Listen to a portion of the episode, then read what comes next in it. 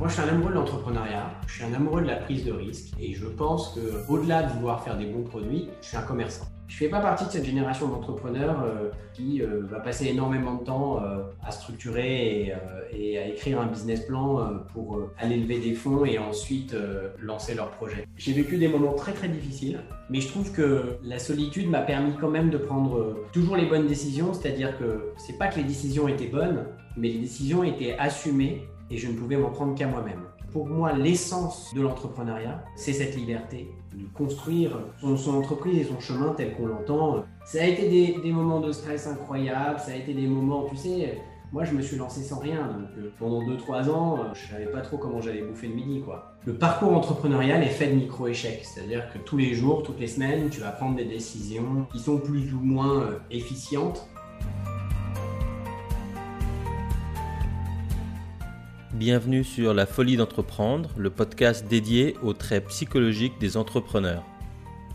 Je m'appelle Aramatar, je suis investisseur professionnel, conseil en transactions complexes et le fondateur de la Teach Me Academy, la première plateforme de e-mentoring pour se former à lever des fonds ou devenir investisseur en capital.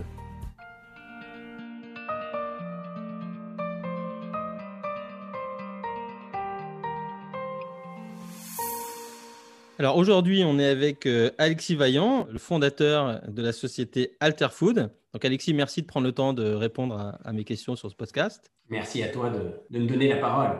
On commence toujours par une question type euh, elevator pitch, donc en moins de 60 secondes, ce qui va être difficile parce que te connaissant, je sais que tu, tu fais beaucoup de choses et tu les fais bien et depuis longtemps. Mais en moins de 60 secondes, est-ce que tu peux nous dire qui tu es, d'où tu viens et où tu en es?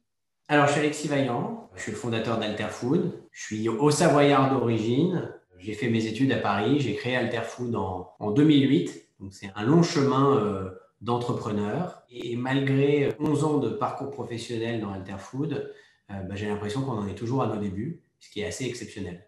Par rapport à quoi tu dis ça? En fait, je dis ça parce que, si tu veux, euh, déjà, bah, nous, on est parti de zéro. J'ai commencé dans un domaine d'activité que je connaissais pas. J'avais une, forte intuition et une forte volonté de développer des produits euh, plus responsables et de changer un peu le monde de l'alimentaire, qui n'était euh, à l'époque, il y a 11-12 ans, euh, je trouvais pas très vertueux. Et puis on est monté étape par étape et aujourd'hui, si tu veux, on a la taille d'une petite ou une moyenne PME, comme le dit d'ailleurs le, mot PME, et il y a encore tellement à faire, tellement de poches de croissance, tellement de parts de marché à aller chercher, tellement de, de changement des codes alimentaires. Et, je pense que le paradoxe, c'est que dans une période de Covid un peu, euh, un peu délicate pour toutes les entreprises, ça nous remet pas mal euh, au centre de notre projet et ça nous montre euh, toutes les opportunités de développement qu'on a encore. Et je t'avoue que j'ai pris un coup de jeune en fait. Alors, je précise qu'on enregistre cet épisode mi-novembre, donc on est au milieu de notre second confinement. Alors, je voudrais revenir à la crise d'avant, c'est-à-dire 2008. Euh, Donc tu t'es lancé en pleine crise économique finalement. Pourquoi ce choix à ce moment-là? Le choix de se lancer en 2008, il est absolument pas réfléchi. J'ai 27 balais, je crois que j'ai absolument pas conscience euh, du monde dans lequel je vis. J'ai absolument pas conscience euh, des impacts de la crise et, je n'ai que euh, des volontés et des certitudes. Donc on pense pas du tout, je pense, macroéconomique et en plus le lancement d'entreprise n'était pas aussi structuré qu'aujourd'hui. J'ai qu'une volonté, c'est de me lancer. Donc si tu veux, à l'époque, 2008, pour moi, c'est pas du tout une période de crise, dans le sens où c'est plus pour moi une opportunité de rentrer sur des marchés qui étaient à l'époque très fermés et qui nécessitaient euh, un max d'innovation et de volonté d'entreprendre. Et tu vois, après coup, quand j'y réfléchis, en, réfléchissant à ta question, je le dis souvent autour de moi euh, en ce moment, donc comme tu l'as dit, on enregistre pendant la deuxième période de confinement. Et en fait, je pense que toutes les crises sont des énormes opportunités d'entreprendre. Je l'ai fait effectivement en 2008 sans le savoir, très honnêtement, mais je le pense d'autant plus aujourd'hui. Et malgré le fait qu'on ait déjà une taille assez satisfaisante, je pense que c'est cette crise est une opportunité exceptionnelle pour nous de continuer notre, euh, notre développement. Tu disais quand euh, tu t'es lancé sur un marché que à la fois tu ne connaissais pas, mais tu sentais qu'il y avait l'innovation à porter, ce sont des marchés fermés. Puisque tu n'étais pas dans cette industrie, comment tu t'en es rendu compte de ça? Est-ce que c'est en tant que consommateur? J'ai toujours eu une affinité euh, avec les produits alimentaires. Je pense que ça vient de mon, éducation de Haut-Savoyard, d'avoir toujours eu la chance de, consommer des, produits alimentaires de la terre, du terroir. J'ai toujours eu cette affinité-là. J'ai toujours eu la volonté de m'y lancer. Et en fait, pour être honnête, tout a commencé avec l'eau. C'est-à-dire que quand j'écris mon projet en, en 2007-2008, je suis au Canada et je me rends compte que euh, au Canada, dans tous les endroits dans lesquels je vais, ils ont des bouteilles d'eau euh, personnalisées. Et je me dis, euh, je vois ça comme une, juste comme une opportunité, puisque je me dis, tiens, en France, il y a des MDD, mais le, marché de la boisson, la, la, bouteille d'eau personnalisée, d'une manière générale, est absolument pas développé. Et donc, je rentre en France, je développe la première activité de mon entreprise, qui est une activité de, de bouteille d'eau publicitaire. Et puis, c'est là que tout se lance, puisque Indéniablement, je regarde l'eau, je me dis, tiens, il faut trouver des manières d'innover dans un marché qui est structurellement euh, très fermé, très compliqué, puisque les minimums de run sont, sont, très importants. Et puis, je découvre une petite brique d'eau euh, en Angleterre qui s'appelle Aquapax, et c'est là où tout commence. Je lance en 2009 la première eau emballée dans du carton. Tout ça pour te dire que, en fait, l'opportunité de se lancer sur un marché, c'est toujours euh, l'identification des innovations qui vont pouvoir faire bouger les codes. Bon, alors pour l'eau en carton, on a fait plus du bruit faire bouger les codes, mais ça nous a permis euh, de se faire une petite notoriété, de comprendre que le marché de l'alimentaire et l'alimentaire sain était en pleine évolution et de commencer dans un premier temps, avant de créer nos propres produits, à importer des marques d'autres pays qui étaient euh, plus vertueuses que les marques qu'on commercialisait sur notre marché. Tu as parlé d'éducation et d'affinité. Donc là, tu as commencé avec l'eau. À quel moment tu te rends compte que, ben, en c'est pas que l'eau, tu vas aller vers plus euh, l'alimentaire et finalement te remettre en, au diapason avec euh, cette éducation, ces affinités dont tu parlais? Bah, déjà, c'est vrai qu'on a beaucoup développé les boissons. Je me rends compte très rapidement sur la partie boissons qu'il y a beaucoup d'opportunités parce que le marché en France, l'offre est très pauvre. Je ne sais pas si tu te souviens à l'époque, c'est à l'époque où il y a Vitamine Water sur le marché qui a un succès assez exceptionnel. Et on se rend compte que l'offre est très pauvre, donc très vite, on développe un catalogue de boissons euh, un peu plus edgy, euh, meilleur pour la santé, avec des packaging plus cool, euh, et très orienté autour de, de, la vente à emporter, autrement appelé le snacking. Et quand je me lance dans le snacking, avec plein de petites boissons, bah, indéniablement vient l'idée de faire des snacks, des snacks sains, pour continuer à avoir une offre assez, assez large. Et je t'avoue que ça venait un peu de la demande de mes clients qui, au départ, quand je lance Aquapax, me disent, Alexis, euh, ton eau, elle est cool, mais euh, je vais pas référencer un fournisseur pour, euh, pour un produit. Donc, c'est là où j'ai commencé, si tu, veux, à développer un, catalogue de produits complet pour en arriver après à développer mes propres marques. Parce que, in fine, quand tu es importateur-distributeur, tu te retrouves à marketer les marques des autres et à adapter des produits anglais, allemands, tu te retrouves à les adapter au marché français. Tu te rends compte qu'en termes de vertu, puisque ton leitmotiv, c'est la vertu par l'alimentaire, bah, les produits sont pas assez vertueux puisque la vertu principale, à un moment, reste le local. Tu te mets à développer tes propres marques, puis après, c'est des histoires de rencontres. Euh, le premier vrai produit alimentaire qu'on a développé, ce sont les soupes Marcel Bio. Et la réalité, c'est que de prime abord, on développe les jus de fruits Marcel Bio en collaboration avec un agriculteur qui s'appelle Marcel Ball. Puis Marcel monte une petite usine qui est une conserverie en Provence. Et quand il monte l'usine, il dit Alexis, j'ai lancé euh, l'opportunité de faire des potages avec des légumes totalement traçables. Et je lui dis, bah, Banco, on essaye. Et il s'avère qu'aujourd'hui, on est euh, non seulement euh, gérant et actionnaire de cette usine, mais au-delà de ça, euh, les soupes Marcel Bio sont le plus grand succès de notre entreprise. Ça, j'imagine que quand tu t'es lancé en 2008, tu l'imaginais pas. Si tu te remets, alors c'est difficile dans la recherche, on essaye d'éviter ce genre de questions, mais on est sur un podcast. Si tu te remets 12 ans en arrière maintenant, quand tu t'es lancé, tu as dit j'avais besoin, j'avais envie d'y aller, mais comment tu imaginais ta société? Comment tu imaginais ton avenir? En fait, le problème, c'est que moi, je suis un amoureux de l'entrepreneuriat, je suis un amoureux de la prise de risque, et je pense que, au-delà de vouloir faire des bons produits, je suis un commerçant. Le paradoxe, c'est que quand je lance mon entreprise en 2008, j'ai pas du tout une vision long-termiste de ma boîte. Et du reste, c'est comme ça qu'on a grandi, de mois en mois, d'année en année, en ayant euh, des convictions, des valeurs, une manière de faire les choses et en ayant la capacité de saisir les opportunités sur notre marché quand elles venaient à nous, quand on détectait euh, des opportunités. Et quand je crée ma boîte en 2008, je m'imagine, euh, c'est drôle parce que je m'imagine craquer le marché de l'eau minérale et que euh, finalement, euh, tout lieu, toute entreprise, euh, tout restaurant, tout hôtel ait une bouteille d'eau à ses couleurs plutôt que d'avoir une bouteille d'eau brandée. Et en fait, je ne me rends pas compte de la, montagne qui m'attend et de la complexité qu'est ce marché à faible marge. Et puis très rapidement, je trouve de la valeur. Et je trouve de la valeur dans des produits plus structurés, à plus forte valeur ajoutée. Et in fine, c'est comme ça qu'on développe l'entreprise, sans avoir une vision extrêmement long-termiste. C'est-à-dire, j'ai quand même une, bien meilleure vision à date des dix prochaines années de mon entreprise que je n'en avais quand j'ai commencé.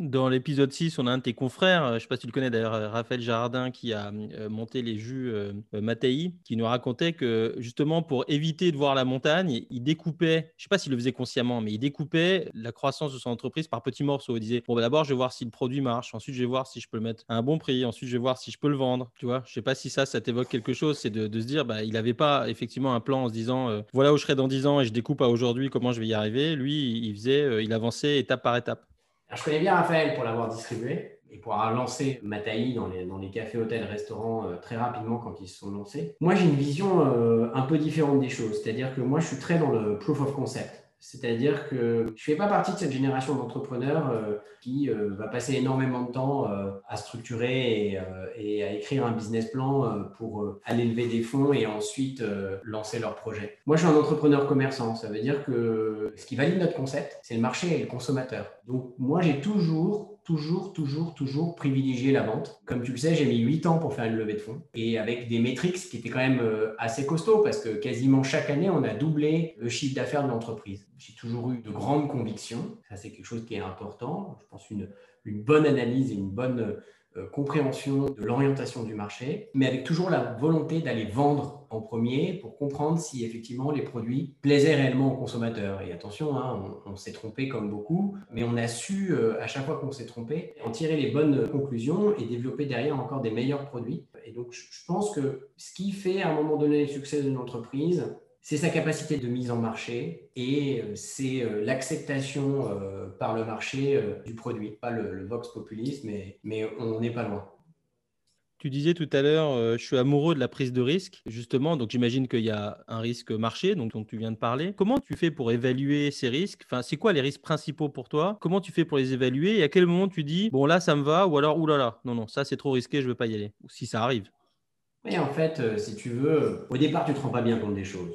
Donc, euh, tu lances des produits, euh, on a plutôt eu la chance que ça marche au départ. Et puis, euh, il y en a d'autres qui marchent moins. En fait, avec le temps, tu as une capacité à évaluer le risque qui est beaucoup plus importante. Ça ne veut pas dire que tu n'en prends pas, mais tu vas, alors nous, dans ce qui est, nous, on fait des produits alimentaires, donc on fait des produits packagés. Et moi, il y a un truc qui me exaspère plus que tout au monde, c'est le gâchis. Et quand tu lances des produits et que le, produit ne marche pas, tu vas potentiellement euh, perdre des emballages, perdre des matières, euh, perdre des produits. Et donc, j'évalue toujours le risque en fonction de bah, du marché, l'investissement que ça nécessite et de mes débouchés. Et c'est vrai que là où hier, je pouvais lancer un produit les yeux fermés, aujourd'hui, je vais être un tout petit peu plus précautionneux et faire attention à bien connaître mes débouchés et en fonction, après, en fonction de la typologie de marché et du volume, si je lance un produit grande consommation, bah oui, je vais m'assurer d'avoir un, deux, trois key accounts, tu vois, des, des comptes clés qui nous suivent. Après, euh, très honnêtement, aujourd'hui, ce qui, a toujours fait la force d'Alterfood, c'est notre capacité à lancer des petites lignes de produits et à tester sur des niches. Et là, euh, sur ce point-là, je ne m'arrêterai jamais d'en lancer. Je peux tester énormément de choses tant que je ne mets pas en péril l'équilibre financier de mon entreprise et surtout que je ne me retrouve pas avec des stocks dérisoires sur les bras. Ça fait 12 ans maintenant que tu as cette activité et qui, marche très bien, qui est rentable, qui a, je crois, quasiment toujours été rentable. Enfin, je crois souvenir de nos discussions que ça, ça voilà. Et comme tu as dit, tu as attendu 8 ans avant de lever des fonds. Ça veut dire que tu avais autofinancé la boîte. Il y a toujours une schizophrénie chez beaucoup d'entrepreneurs, pas tous, entre le créateur et le gestionnaire. Est-ce que cette façon de lancer, comme tu dis, des lignes te permet à toi, alors que tu dois gérer une boîte avec des salariés, des clients, etc., de toujours garder un peu cette excitation du lancement? Tu as touché un point très juste sur la schizophrénie de l'entrepreneur. Alors déjà, non, on n'a pas toujours été rentable, puisqu'on a toujours été rentable avant de lever des fonds, puis qu'on était plus rentable quand on a commencé à lever des fonds. Ça, pour une simple et bonne raison, c'est qu'on a switché le business model d'un business model de distribution pure à un business model de détention de marque propre. Ensuite, euh, oui, quand on a levé des fonds, on a joué euh, la carte du développement plus que la carte de la rentabilité. Mais cette schizophrénie, je la connais très bien parce que j'ai toujours dit, chez nous, il y a deux scénarios sur la table. Il y a d'un côté le scénario du dev, où euh, ben oui, euh, on va aller développer, tester des produits euh, tout azimut. Et puis il y a de l'autre côté un scénario que j'appelle le scénario du bon père de famille. C'est-à-dire que j'ai toujours dit que mon entreprise, je pourrais la gérer comme un bon père de famille. Donc avec cette nécessité de, de rentabilité. Mais je ne pense pas que les deux soit euh, incohérent ou contradictoire. Je pense juste que tu fais un tout petit peu plus attention au risque que tu prends et un tout petit peu plus attention que euh, à l'investissement que tu vas y mettre. Je te donne un exemple. Euh, quand on lance What Water, qui est, une eau aromatisée sans sucre, sans aspartame, c'est une eau gazeuse, zéro calorie. À l'époque où on lance, donc il y, a, deux ans, on vient de lancer des fonds. C'est vrai qu'on investit max en termes de com. On se paye même la première campagne de co digital dans les monoprix. Bref, on, on investit comme des timbrés pour un succès très honnêtement assez limité par rapport à l'investissement. Si c'était à faire, je pense que je prendrais toujours le risque de l'innovation, mais je pense que je n'investirais pas autant sur la mise en marché. Et finalement, elle est là la différence, c'est qu'à un moment donné, bah, quand tu as du cash pour faire du dev, bah, tu spends pour essayer de développer un peu plus de noto sur tes marques et puis de développer plus de volume sur tes marques. Et puis, in fine, quand tu te retrouves dans une situation où il faut plus jouer la rentabilité, tu vas plus aller allouer tes investissements euh, en termes de com, de market et d'hommes euh, sur ton cœur de métier, sur ce qui est valuable et sur ce qui, ce qui génère et de la marge et de la croissance. Mais la capacité d'une entreprise comme la nôtre à rester toujours euh, en avance sur les autres et à rester toujours, euh, je dirais pas under the light, mais, mais, à rester toujours euh, un précurseur, c'est cette capacité à innover. Donc même si au lieu de lancer trois, trois produits dans l'année, on va en lancer qu'un, on lancera toujours des innovations in fine puisque c'est notre, c'est notre raison d'être. Aujourd'hui, tu as des associés, donc quand tu te poses ces questions-là, j'imagine que vous en parlez dans tes comités stratégiques, des conseils de surveillance. Mais quand tu t'es lancé, tu t'es lancé seul, non? Je me suis lancé seul et très rapidement. J'ai mon meilleur ami qui a investi dans ma boîte, mais qui a toujours été un sleeping partner et qui m'a laissé la chance de pouvoir la développer comme je le souhaitais. Et dans les moments de, j'allais dire de doute, mais aussi de, de se poser des questions sur la stratégie, comment tu faisais? Parce que tout seul, c'est pas facile.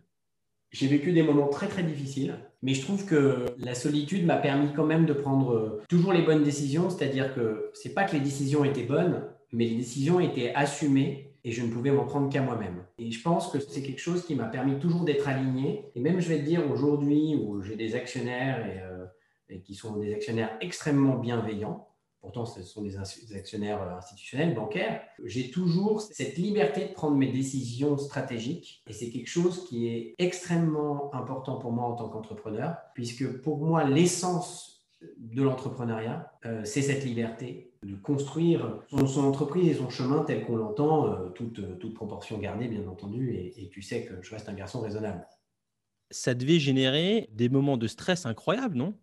Incroyable. Ça a été des, moments de stress incroyables, ça a été des moments, tu sais, moi je me suis lancé sans rien, donc euh, pendant 2-3 ans, euh, je savais pas trop comment j'allais bouffer le midi, quoi. Et puis, euh, et puis par moments, tu prends parfois des décisions qui sont contraires au business et qui sont pour rester en corrélation avec ton éthique et tes valeurs. Tu prends des décisions qui sont dures, de couper des grosses lignes de chiffre d'affaires parce que tu choisis voilà, tu choisis d'avoir un business plus valeureux ou d'avoir un business qui, est, qui a une orientation différente que euh, celle juste de générer du cash. Donc euh, oui, parfois tu as des moments très difficiles, mais c'est aussi, je trouve, en termes humains purs, une école de la vie euh, hors du commun et, et ça, te, ça te permet de relativiser beaucoup plus sur toutes les choses qui peuvent qui peuvent arriver. À ce titre, il y a une école du business que j'aime beaucoup, c'est l'école des jésuites. Et c'est vrai qu'il y a une capacité intellectuelle à prendre du recul par rapport au business en général qui est, euh, très forte. Et je pense du reste que c'est une des clés du succès, c'est qu'à un moment donné, il faut quand même euh, avoir cette capacité à ce que euh, les difficultés, les, coups de stress ne soient pas trop impactful pour l'entrepreneur en tant que personne. C'est de cette école euh, jésuite que vient cette euh, capacité finalement à assumer même le plus dur? Oui, le plus dur, je pense que... Euh, alors, je n'ai pas fait l'école jésuite, mais c'est vrai que j'ai beaucoup lu dessus. Ça m'a permis beaucoup de relativiser et d'apprendre aussi culturellement que, que c'était, tu sais, quand on dit it's just business. Et ça, ça a été très important. Après, la capacité de résilience, c'est quelque chose que j'ai développé. Je pense que c'est dû à, à ma vie, à mon éducation. Euh, j'ai été élevé un peu quand même dans la difficulté et, et puis j'ai euh, aussi allié ça avec un, toujours un esprit de compétition très important. J'ai eu la chance de faire du sport de haut niveau et je pense que ça, ça, aide beaucoup et ça te forge beaucoup. C'est-à-dire qu'à la fois ton éducation, ton histoire, à la fois, euh, après chacun a son parcours, et moi, le parcours que j'ai eu à travers le sport m'a permis notamment de développer, un, cette capacité de, de résilience et deux, cette capacité de, fédération d'une équipe autour d'un projet commun. Ouais, donc il y a toujours un débat dans la recherche académique. Est-ce que euh, ces qualités sont innées ou est-ce qu'elles sont euh, le fruit de l'éducation et de l'expérience? Donc toi, ce que tu dis, c'est que cette résilience, donc cette capacité à rebondir euh, devant l'échec, tu l'as apprise alors, par la vie et j'ai l'impression aussi par cette activité sportive de haut niveau. C'était quoi comme sport? Je faisais du hockey sur glace.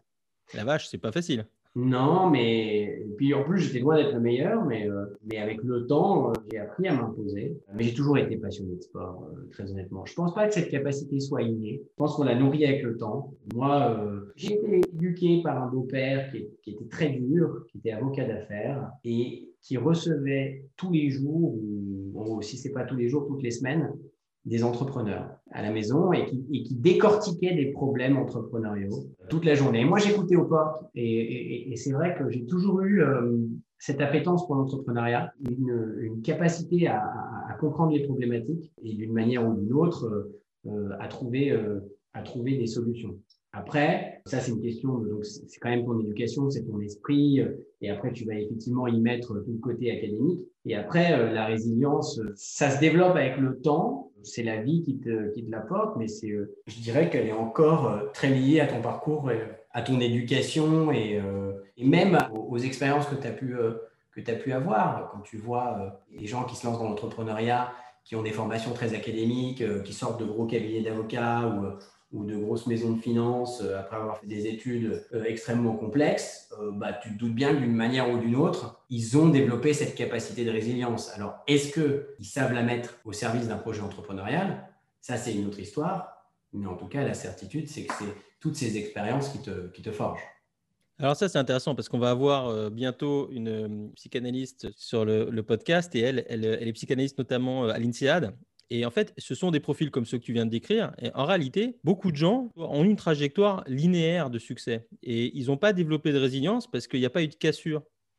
Ouais. C'est pas, évident que les gens qui ont, comme tu dis, des études complexes, euh, des carrières euh, réussies, c'est pas évident qu'ils aient pu développer. Alors que toi, euh, ce que j'entends, c'est que d'abord par l'observation, donc en étant derrière le trou de la serrure, en écoutant aux portes, comme tu dis, aussi en prenant des coups sur le terrain de hockey, parce que je pense que tu as dû en prendre. Et les gens te connaissent pas, mais enfin, on peut te chercher sur Google. Hein. Tu as un physique très sympa, mais pas un physique de hockeyeur sur glace. Non, c'est clair. Moi, j'avais un pote en terminale de hockey sur glace, il faisait deux têtes de plus que moi. Donc, c'est quand même des, des gros gars. Donc, toi, tu as pris des coups, tu as observé les coups que prenaient les autres, et puis tu as eu d'autres choses dans la vie certainement qui t'ont appris ça. Donc cette résilience, toi, tu l'as apprise. Là où je suis pas sûr que quelqu'un qui a une carrière linéaire et des études linéaires euh, euh, sache bien, tu sais, rebondir après, euh, bah, j'ai pas eu tel poste, j'ai pas eu tel concours, etc. Oui, je comprends. Alors que moi, je crois énormément dans la théorie de l'échec, c'est-à-dire que la capacité, si tu veux, de se construire sur des échecs, J'y crois énormément. Et du reste, je pense que le parcours entrepreneurial est fait de micro-échecs. C'est-à-dire que tous les jours, toutes les semaines, tu vas prendre des décisions qui sont plus ou moins euh, efficientes. Alors, plus ta structure est grosse, moins ça t'arrive parce que c'est beaucoup plus structurel et que et que tu es, lancé d'une manière un peu différente. Mais évidemment que quand tu es jeune entrepreneur sans un copec et que tu développes tout from scratch, bah, tu te doutes bien que ta trajectoire n'est absolument pas linéaire tu prends des coups toute la journée et tu es toujours dans ce côté un peu. Euh, tu vois, moi je m'appelle Vaillant, c'est pas pour rien. Hein. Tu es toujours dans le côté de la bataille. Et c'est quelque chose qui est. Effectivement, soit on aime, soit on n'aime pas. Moi, c'est quelque chose que j'apprécie particulièrement euh, et du reste que, que je pense que, que je défendrai toujours. Et je t'avoue que si j'avais pas ça, je pense que j'en perdrais en partie l'amour d'entreprendre. Parce que tu t'ennuierais? Oui, je le dis souvent, quand ça se passe trop bien, c'est m'emmerde. Et du reste, ce qui est assez fou, c'est que si tu veux, là où euh, euh, pré-premier confinement, donc pré-Covid, j'étais en train de me dire, bon, euh, l'activité décolle bien, il faudrait maintenant que je me structure, il est temps d'apporter des compétences plus importantes à mon entreprise, d'avoir un directeur commercial qui va bien, un directeur qui financier qui va bien. je, voulais, je voulais structurer un peu autrement l'entreprise je t'avoue que la crise m'a redonné un espèce de coup de fouet passionnel pour l'entreprise qui fait que bah, aujourd'hui, euh, très serein avec la direction qu'on prend. Euh, euh, et, finalement, j'ai, cette, j'ai toujours eu cette capacité, et tu me parlais de psychanalyse, j'en ai fait pas mal, et c'est vrai que c'est quelque chose qui est, moteur chez moi, à me, à me sublimer dans la difficulté. Quand c'est trop facile, ça me plaît moins j'y tire moins de, je ne tire pas de satisfaction euh, quand tout va trop bien. Et paradoxalement, je me disais, mais même au début de mon entreprise, pendant les premières années, au départ, avant de développer les soupes, on avait un business qui était quand même euh, très saisonnier. Et je le disais souvent, c'est-à-dire que moi, je cravachais, cravachais entre octobre et fin mai en tant qu'entrepreneur, manager, euh, développeur des produits, dirigeant de l'entreprise. Et puis entre, entre juin et septembre, qui étaient des très gros mois pour l'entreprise et sur lesquels on faisait des chiffres on faisait entre 80 100% de croissance euh, euh, chaque année. Je ne vais pas te dire que je m'emmerdais, mais j'étais plutôt tranquille. Est-ce que tu crois à l'excitation du danger, euh, par exemple d'être un funambule qui marche sur une corde raide, mais qui tire une satisfaction d'être arrivé de l'autre côté? Non, parce que déjà j'ai le vertige. Ça ne m'intéresse pas. En revanche, je crois dans la difficulté de l'entreprise. Je crois que si tu veux, on, est aujourd'hui dans des, marchés qui sont extrêmement concurrentiels, que quel que soit ton métier, euh, si tu te reposes trop sur tes lauriers, tu as très rapidement quelqu'un qui, fait surface, qui, ou qui te concurrence, ou qui... Voilà, surtout sur des marchés. Moi, je fais un métier qui est très difficile dans le sens euh, très terre à terre et euh, qui touche tout le monde, le métier de l'alimentaire. Et c'est un métier qui, a une forte intensité concurrentielle. Bien entendu que tu es innovant. Mais le bridge d'innovation, tu vas pas développer la dernière techno ou le dernier algo euh, qui va foutre tout le monde en l'air. Il est momentané, il est trop short, euh, il est trop limité pour pouvoir te reposer dessus. Donc ça fait que c'est aussi la nature de mon métier qui fait qu'on est tout de même en constante bataille parce que euh, c'est le paradoxe aussi de la grande distribution, c'est-à-dire que, et c'est d'ailleurs quelque chose que je mets en exergue et sur lequel je me bats encore, c'est que même avec tes clients, tu es en bataille. C'est-à-dire que tu vas être en bataille avec les grandes enseignes de la grande distribution. Et puis quand euh, ça s'est un peu calmé, bah, ta bataille, ça va être gagner des parts de marché auprès des consommateurs. Et, euh, et puis ainsi de suite, ça s'arrête jamais en fait. Alors attends, j'ai encore deux questions avant qu'on passe euh, au pastilles du jour. C'est la première, c'est je reviens un peu en, arrière et je crois que c'est lié à ce que tu viens de dire sur le stress euh, des décisions à prendre qui surtout au début peuvent basculer hein, l'entreprise d'un côté ou de l'autre. Est-ce que en y réfléchissant un peu, tu peux trouver un exemple de la décision où tu as eu le plus de stress à la prendre, ça a été le plus dur parce que là vraiment t'engageais ta boîte et où après coup, une fois que tu as vu l'impact de cette décision, tu t'es dit waouh, j'ai bien fait de la prendre.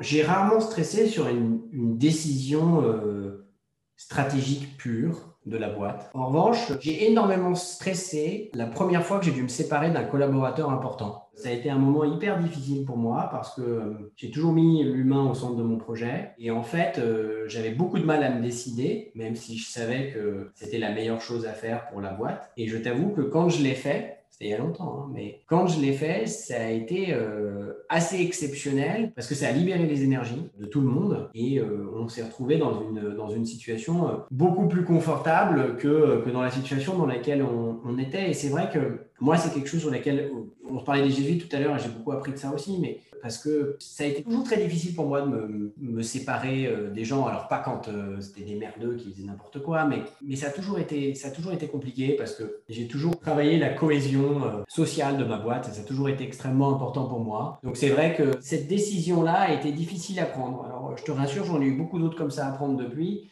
Elles sont moins difficiles à prendre, mais elles sont jamais agréables.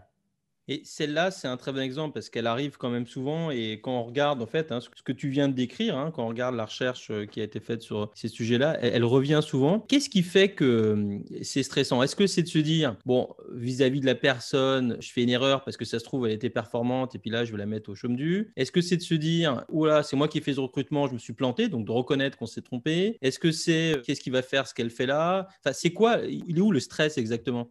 En fait, le stress, c'est d'accepter quelque chose de négatif et d'envoyer un flux négatif et d'accepter effectivement de, de s'être trompé à deux et de devoir prendre une, une décision qui n'est euh, pas une décision que je qualifierais de positive. Tu aimes toujours euh, être dans l'élan, euh, tu aimes toujours euh, prendre des décisions à impact positif. Et même si ce type de décision, in fine, a un impact positif, sur le coup, sur le coup elle, est, elle, est, elle est quand même elle est quand même, moi je me souviens encore la première fois, c'est très complexe à prendre parce que, euh, je te parle bien entendu d'un collaborateur important, tu as construit quelque chose avec lui, et puis surtout dans des, dans des boîtes qui sont autant incarnées que la mienne, tous les hommes avec, enfin, et les femmes euh, ont, énormément de responsabilités euh, chez nous, donc bah, c'est venir un peu casser cette espèce de socle de confiance que tu avais construit. Et c'est euh, jamais agréable de te rendre compte que bah, l'un et l'autre, on s'est trompé.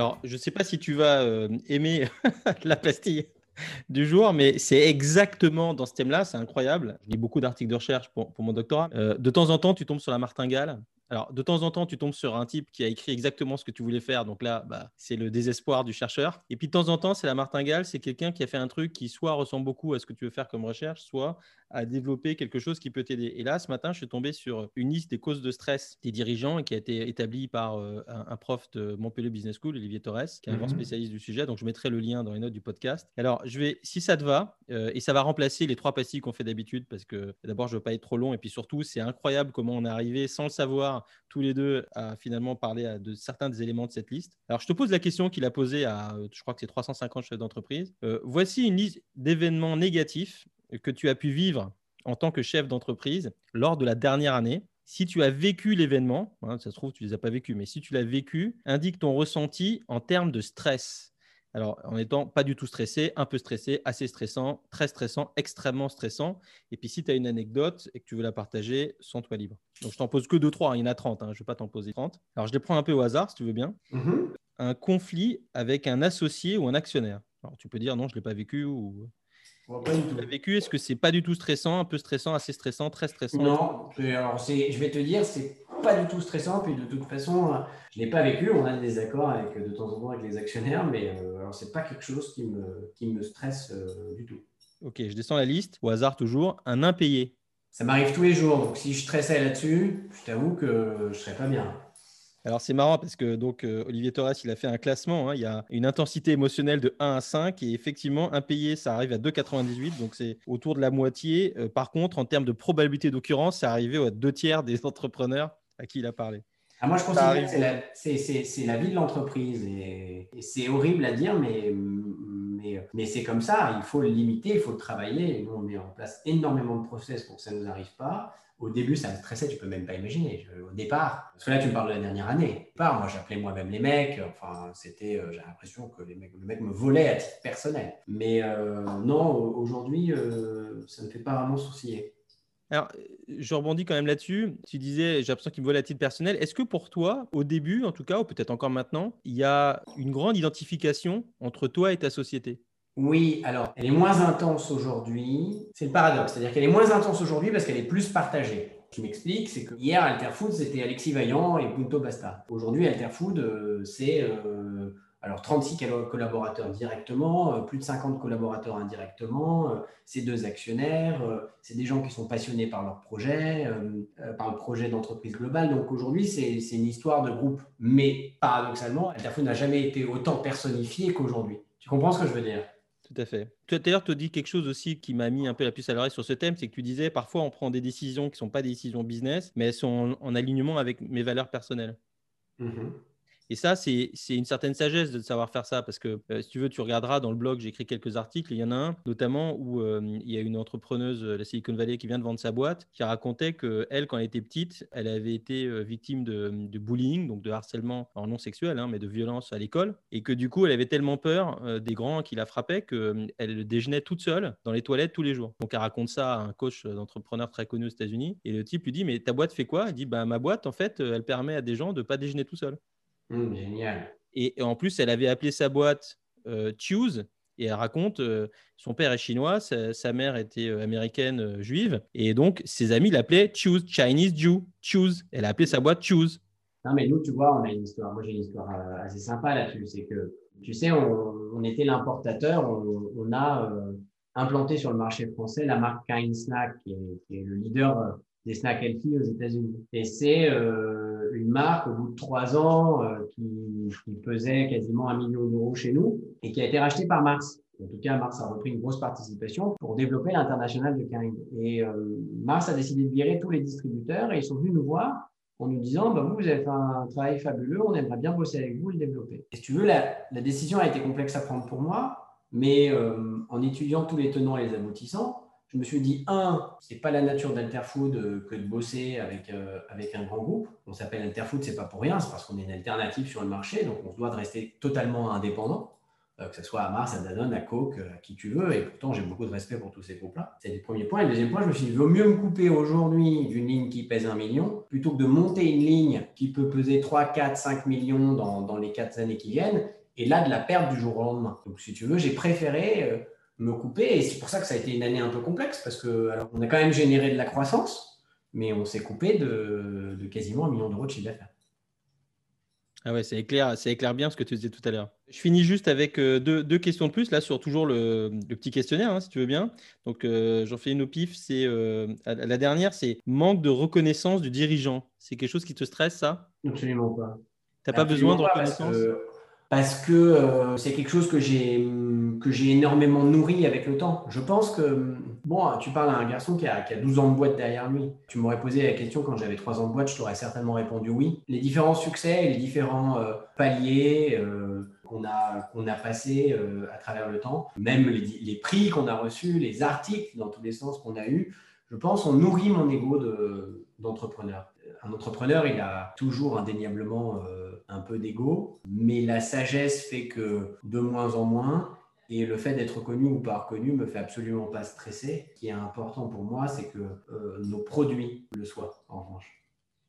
Et euh, comment tu le gères, ce stress? Donc, quand tu en as, pas sur ce thème-là, bien sûr, mais tout à l'heure, on parlait de situations stressantes. Puis, de toute façon, ça fait partie de la vie de, l'entrepreneur. C'est pour ça que je fais. Je passe quatre ans de ma vie, moi, à l'étudier. Comment tu gères, toi? Parce que justement, tu fais du sport, euh, tu penses à autre chose. Qu'est-ce que tu fais? Je vais te dire, euh, je ne stresse pas pour des questions précises, mais je pense que j'ai un, stress continu d'une manière générale. C'est-à-dire que ce pas des événements qui vont me faire stresser. C'est se dire que euh, on navigue sur un très gros bateau et qu'il faut avoir la capacité de prendre les bons caps et de les tenir. Et quand tu es dans ton cap, eh ben, il faut être costaud euh, et il faut maintenir. Et pour ça, moi, je t'avoue que je fais alors, je fais énormément de sport. Je fais de la boxe, je fais de la course, je fais beaucoup de yoga, pas mal de méditation. Et puis, quand il y a vraiment des gros, gros coups d'influx, euh, j'ai un, alors c'était un cliché, mais, j'ai un lien à la nature qui est très fort. Et j'ai besoin, alors j'ai la chance d'avoir un gros chien, donc je suis souvent au bois avec mon chien et c'est quelque chose qui me fait énormément de bien. Mais j'ai souvent besoin de me barrer et d'aller euh, soit à Megève, euh, chez moi, soit au bord de la mer. C'est un truc, c'est hyper important pour mon équilibre. Et tu vois, on a perdu un contrat très important euh, l'année dernière d'une marque qu'on distribuait et, en fait les mecs sont venus, moi j'étais pas au bureau, et les mecs sont venus euh, à Paris nous poser la rupture de contrat euh, sur le bureau. Et donc toute l'équipe m'a appelé en stress. Tout le monde était extrêmement stressé. Ils tu te rends pas compte qu'ils sont là, ils veulent te voir, là, là, là. Et en fait j'ai pris la nouvelle et j'ai rapproché mon téléphone et au lieu d'aller au bureau, comme j'aurais dû aller et puis aller ruer dans les brancards, je suis parti marcher au bois avec mon chien pour prendre la bonne décision. Tu vois, c'est une manière de le gérer. Ça a été assez étonnant parce que tout le monde pensait que j'allais arriver en furie parce que j'ai un, caractère parfois euh, assez fort. Mais quand le, dossier est beaucoup trop important ou, la, secousse est trop importante, euh, j'ai cette capacité à prendre du recul et à dire, OK, va oxygéner d'abord, va prendre le temps de prendre la bonne décision. Et du reste, euh, bah, j'ai bien fait parce que la, bataille a été longue, mais, mais c'est une bataille juridiquement qu'on a gagnée au bout de six mois. Ce que tu donnais là comme exemple entre faire de la boxe et, ou du yoga et puis une balade avec son chien, qu'est-ce que tu recherches? Est-ce que tu cherches un moment où tu déconnectes et quand tu reviens, tu regardes avec un œil neuf et tu as une solution? Ou est-ce que tu recherches, là je pensais euh, plutôt dans le deuxième exemple, euh, là-bas avec ton chien, un moment de calme où tu peux penser tranquillement sans influence extérieure? En fait, ce qui est très important pour moi, c'est l'oxygénation du cerveau. C'est la capacité à déconnecter même si tu ne déconnectes jamais. C'est-à-dire que pour moi, la seule source de déconnexion totale, c'est le sommeil. C'est qu'à un moment donné, et ce qui permet du reste de prendre des très bonnes décisions, je trouve, j'ai la chance d'avoir un cerveau qui marche très fort la nuit, c'est avoir à un moment donné bah, de fermer les volets. Et même si tu te réveilles, parce que bien entendu, quand tu es stressé, euh, tu, ouvres les yeux à 4h30 ou à 5 du mat, et euh, c'est-à-dire ça fait très longtemps que j'ai pas mis un réveil, pour être honnête, euh, j'en ai pas vraiment besoin. donc tu es à des heures pas croyables. Dans tes premières heures de réveil, tu prends souvent les bonnes décisions parce que ton cerveau est frais. Le reste, c'est l'oxygénation pour la santé mentale, et pour être capable à un moment donné d'être costaud en termes de santé, de ne pas partir en vrille, parce que c'est quelque chose de... Ça peut être usant, tu vois, euh, par moment. Ah, c'est fantastique parce que euh, justement, dans, la recherche que je conduis, qui est le est-ce que les entrepreneurs stressent plus ou moins et en fonction de qui ils sont et de ce qu'ils font, euh, justement, je suis en train de prendre en, compte le sommeil parce que je, pense que c'est une influence effectivement très importante. C'est la clé. Hein. Quand tu l'as compris, euh, déjà, tu es, quand même beaucoup mieux. Il faut être capable d'aller se coucher le plus tôt possible parce que c'est dans ces heures-là que tu, régénères. Moi, ça m'arrive d'être épuisé de fatigue d'avoir des, dossiers encore à n'en plus pouvoir et me dire il faut c'est une erreur, il faut impérativement que, que je régénère et pour régénérer, il n'y a rien de mieux que le sommeil. Une bonne séance de sport, c'est important parce que c'est important encore une fois pour l'oxygénation des cellules et pour, et pour la santé et puis pour, pour garder un certain dynamisme. Mais je pense qu'il n'y a rien de plus réparateur qu'un bon sommeil. Oui, et, juste pour terminer, ce qui est euh, assez, intéressant, c'est de voir les différentes façons de le vivre. Par exemple, on a euh, plutôt dans ce podcast, il y a Swan Fernandez qui nous disait que lui, il s'endormait en une seconde. Par contre, ça lui arrivait de se lever la nuit, de noter des trucs, de penser à un mail, etc. Et puis de l'autre côté, on a euh, Laura Souchko qui me disait, elle, elle est capable de pas dormir toute la semaine, mais le week-end, elle va dormir 20 heures de suite moi, c'est impossible. Moi, j'ai besoin de. Moi, j'ai une horloge, donc si tu veux, euh, déjà, je mets du temps à m'endormir et il faut que je dorme d'une traite. Et quelle que soit euh, l'heure à laquelle je me couche, bon an, ballant, je me réveillerai quasiment toujours à la même heure. Ce qui est complexe du reste quand on fait un petit écart le week-end avec les copains. Donc, euh, moi, je marche pas du tout. je marche pas du tout comme ça. En revanche, je prends énormément de bonnes décisions au réveil, qui est un peu moins le cas en fin de journée ou au coucher. Bon, malheureusement, il faut, faut qu'on arrête le, podcast. À chaque fois, je me suis dit, tiens, je vais arrêter de l'embêter parce qu'il y a du boulot, le pauvre. Euh, tu disais des choses tellement intéressantes sur lesquelles j'avais vraiment envie de rebondir. Donc, je te.